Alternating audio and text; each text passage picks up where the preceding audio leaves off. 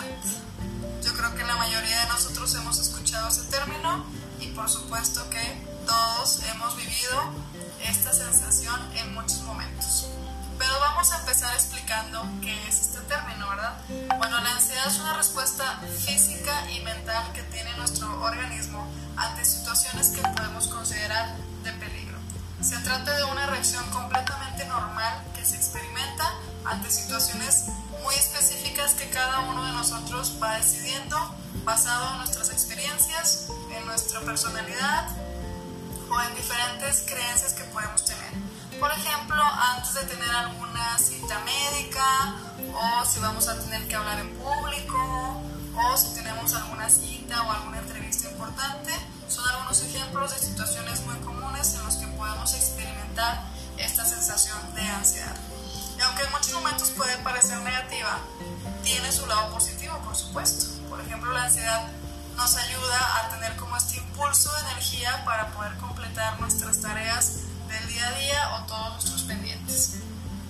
Por lo que la ansiedad en sí es un mecanismo de defensa que tenemos nosotros para poder sobrevivir, para poder eh, actuar ante las situaciones que se nos van presentando en el día a día.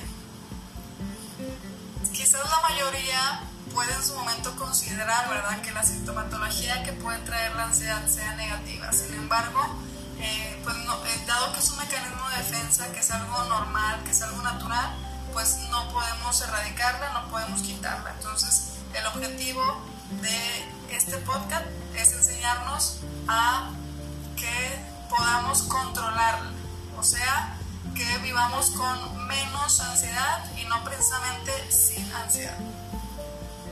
Ahora, ¿cómo podemos en su momento darnos cuenta, verdad, que nuestros síntomas están siendo eh, negativos o preocupantes o están convirtiéndose como en una forma de problema, pues cuando esta sintomatología, que en un momento vamos a comentar, se vuelven más graves y desagradables, duran más tiempo, ocurren con demasiada frecuencia, aparecen ante situaciones que eh, normalmente quizás no nos provocaban ansiedad y ahora sí y nos impide hacer en realidad nuestras actividades del día a día o nos corrompe nuestra funcionalidad. La ansiedad nos va a afectar en tres áreas de nuestra vida. La primera área es en cómo nosotros pensamos, ¿verdad? O la parte cognitiva le llamamos.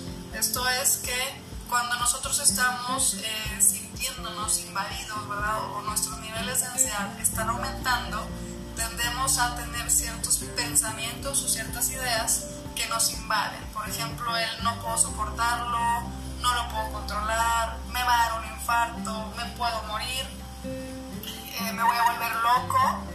Y todos estos pensamientos que son repetitivos o rumiantes eh, tienden a pasar de manera automática como un flash que no podemos controlar y dependiendo de las ideas que vengan, pues tienden normalmente a generar mayores niveles de ansiedad por la preocupación de las ideas que estamos generando.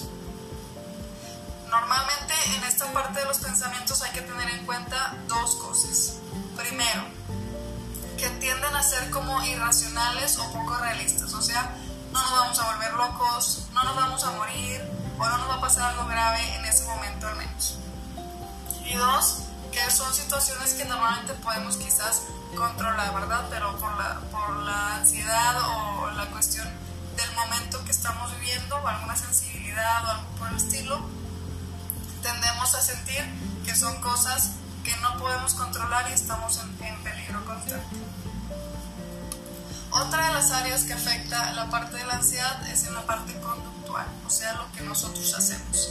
La mayoría de los que llegamos a vivir altos niveles de, ansiedad tendemos como a evitar situaciones precisamente que sabemos o creemos que nos pueden provocar ansiedad, ya que tenemos miedo a que nos salga mal, a que podamos hacer el ridículo y esto pues nos, nos aterroriza, ¿verdad? Sin embargo, aunque evitar en muchos momentos pudiera parecer una forma de solución, eh, a, lo largo del tiempo, ¿verdad? O a largo plazo, tiende a ser contraproducente, ¿verdad? Ya que evitar tanto ciertas situaciones tiende a generar mayor ansiedad ante ellas y algunas realmente no se pueden evitar. Entonces a la hora de presentarse pueden ser situaciones que nos provoquen mayor malestar por no enfrentarlas y estarlas evitando constantemente.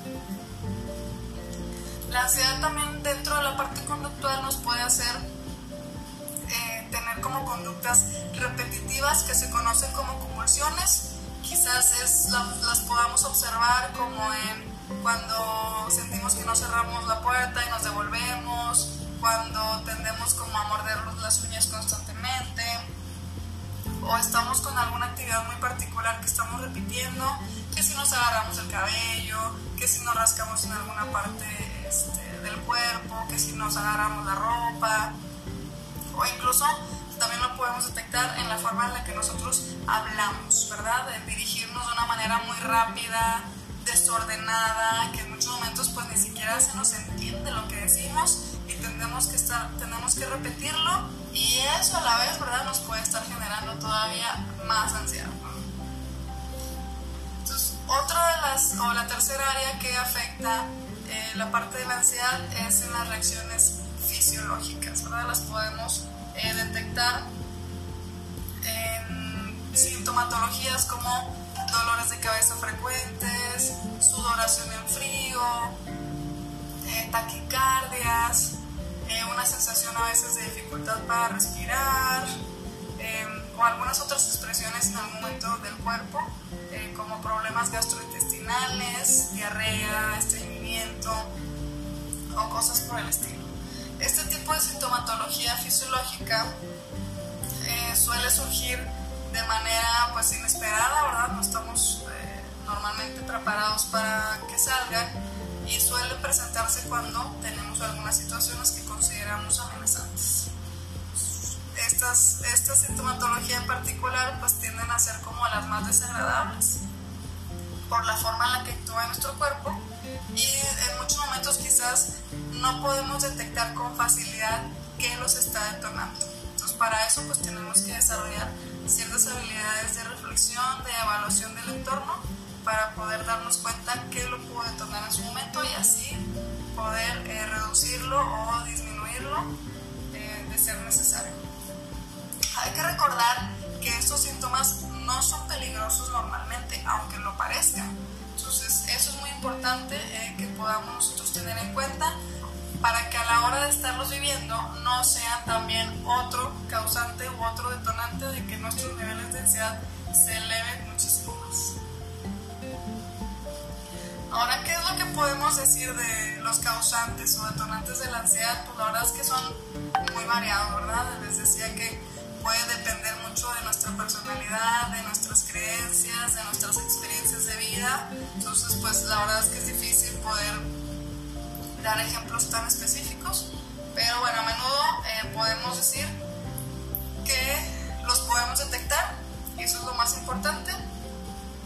Que también, pues dentro de las personalidades hay personas que somos más vulnerables que otras a eh, elevar nuestros niveles de ansiedad de manera descontrolada eh, sin embargo, no quiere decir que no podamos en algún momento adquirir o aprender formas o recursos o técnicas para poder eh, mitigarla cuando lo, lo, requiramos, ¿verdad?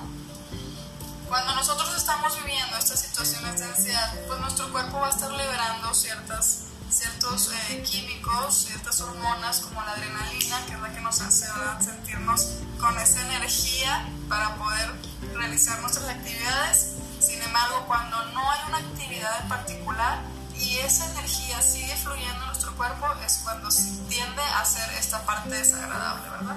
Entonces, cuando somos unas personas que tenemos muchas actividades en el día a día, en muchos momentos, pues por eso no lo sentimos o no lo detectamos, porque nos está ayudando de alguna manera a poder realizarlas.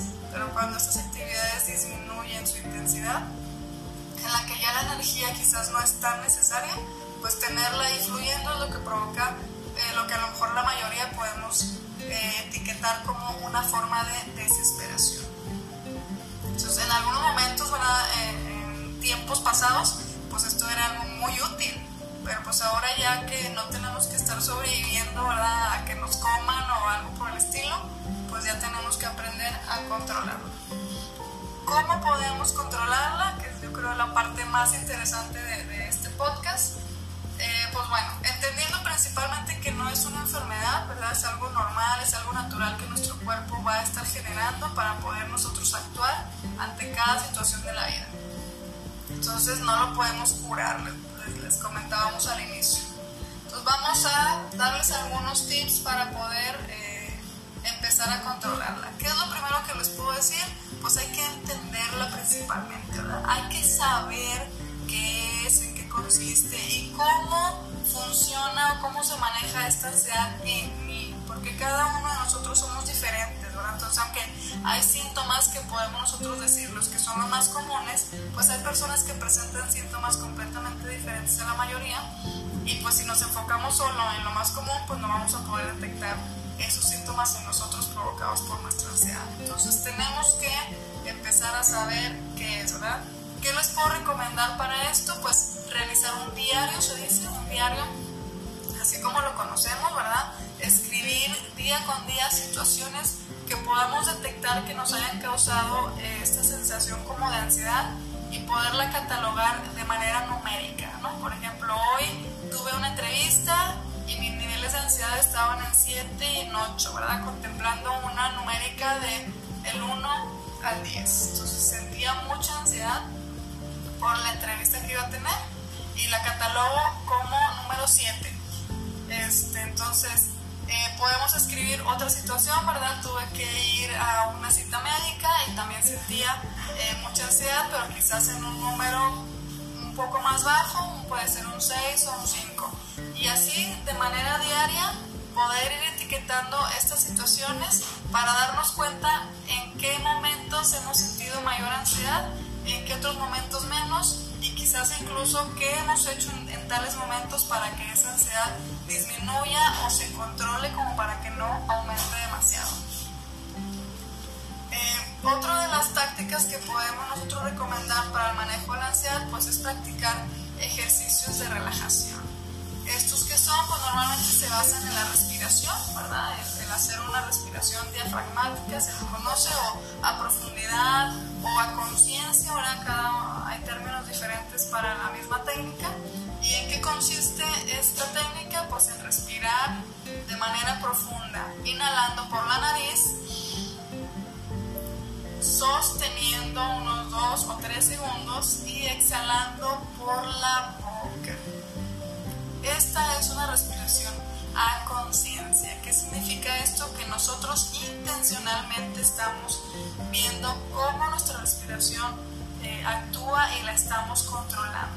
Entonces, ¿cómo se practica esta técnica? Pues repitiendo estos pasos mínimamente unas cuatro o cinco veces o más, si hay oportunidad en tiempos.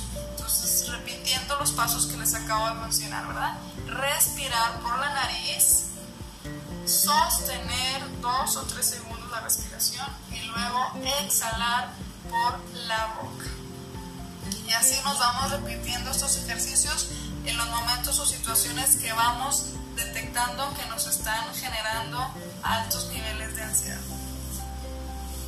También existen otras técnicas cognitivas que se le llaman como de distracción, ¿verdad? De, de distraer, valga la redundancia, nuestra mente. Entonces, ¿Qué podemos hacer que si algo hay una situación que nos esté generando mucha ansiedad, o aunque sean los puros pensamientos, pues buscar distraerlo, ¿verdad? Desde las cosas más simples hasta cosas más complejas, como el estar observando la pared que tenemos enfrente y ponernos a detallar, ¿verdad? El color de la pintura, qué color puede ser, si tiene texturizado, o el techo, o nuestra misma ropa, este, o las personas que van pasando, ¿verdad? Este, viendo la ropa que utilizan, los colores que utilizan, este, los nombres tal vez de las personas o cosas que eh, parezcan medio triviales pero que nos ayudan a que la concentración de nuestra mente se tenga que ir a otro foco de atención y nos permita poder manejar estos, estas sensaciones de ansiedad que estamos presentando.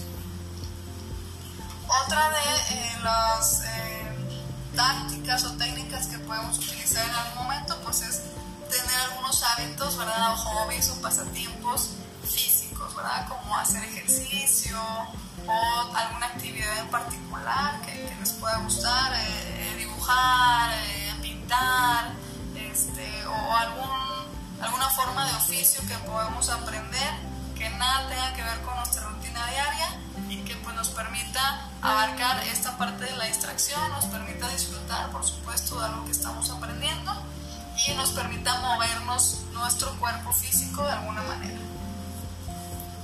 Ahora, también podemos, eh, dentro de lo que les mencionaba del diario, ir haciendo conciencia de lo que hacemos en el día a día, ¿verdad? Darnos cuenta de las cosas que solemos evitar, personas, lugares, situaciones, conversaciones o algo por el estilo, para tratar de hacerles frente, ¿verdad? A esas cosas que sentimos de alguna manera miedo porque nos van a provocar ansiedad y tratarlos de ir enfrentando poco a poco. Ojo, no significa que lo hagamos todo, ¿verdad? Desde una vez, ni que lo hagamos de una manera súper intensa, sino de manera gradual, poco a poco, irnos acercando a hablar con alguien que no hablábamos, a eh, experimentar alguna situación que, que tratábamos de evitar o cosas por el estilo. Y esto nos va a ayudar a que nuestro, nuestra mente o nuestros pensamientos empiece a darse cuenta que no son situaciones realmente de peligro no quiere decir que no sintamos ansiedad, ¿ok? Sino que a lo mejor no es tan alta como para necesitar evitarla. O que si de 10 situaciones que se nos presentábamos evitábamos 10, ahora quizás ya generando nuevos pensamientos más controlados, más realistas, podamos evitar dos o tres. Y esto nos permita pues poder tener de nuestra vida más adecuada. Y bueno, en términos generales, esto es lo que les podemos platicar de la ansiedad. En realidad el tema es bastante vasto, pero igual recuerden que si tienen dudas sobre este tema, si les gustaría obtener mayor información sobre esto o más técnicas que podamos ver a detalle, eh, no olviden que cuentan con el Departamento de Desarrollo Humano, así que acérquense.